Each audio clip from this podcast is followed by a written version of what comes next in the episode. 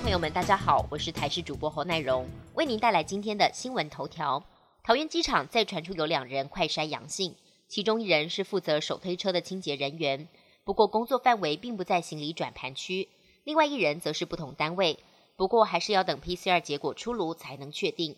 而指挥中心也说，很有可能是清洁人员戴了手套之后又摸到其他东西，这些可能的染疫风险就累积在细节里。台南梅岭梅花正值盛开期，假日涌入超过三千车次，但山上只有三百个停车位，赏花车潮挤爆了，游客堵在车阵当中动弹不得，多数找不到车位，败兴而归，抱怨连连。交通局今天起在省道台三线绿博园停车场提供免费接驳专车，十五分钟一班，密集发车。南溪区长李红玉则说，今天开始，只要山上停车位停满，就管制游客车辆不能上山。改利用接驳车，希望解决塞车问题。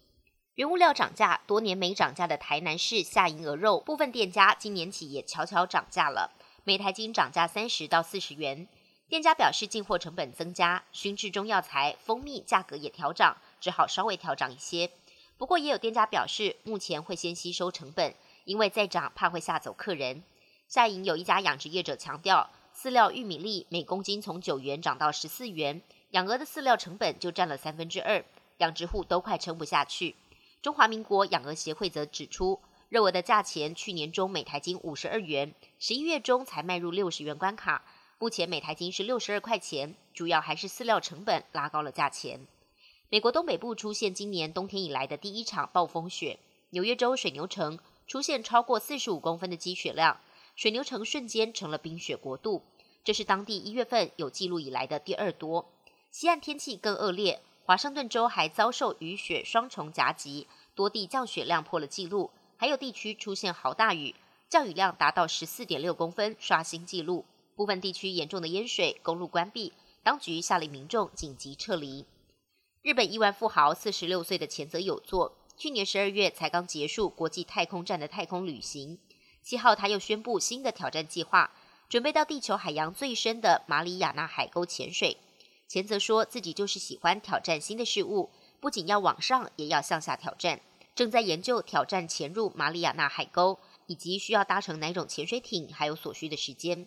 马里亚纳海沟最深处超过有一万公尺。虽然前泽没有谈到潜入马里亚纳海沟的时间点，但势必会配合预计二零二三年绕月飞行计划进行协调。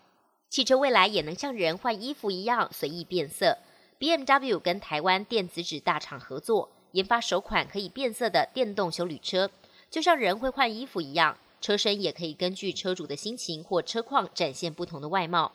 这款修旅车的车身表面因为有电泳原理的材料，几百万带负极的黑白微胶囊，透过不同的放电让车子变色。现阶段只能在黑色跟白色之间变换，正好可以根据气温换色。夏天用白色反射阳光为车身降温。冬天用黑色吸热为车身保温，减少耗电爱地球，在美国消费电子展上引起轰动。本节新闻由台视新闻制作，感谢您的收听。更多内容请锁定台视各界新闻与台视新闻 YouTube 频道。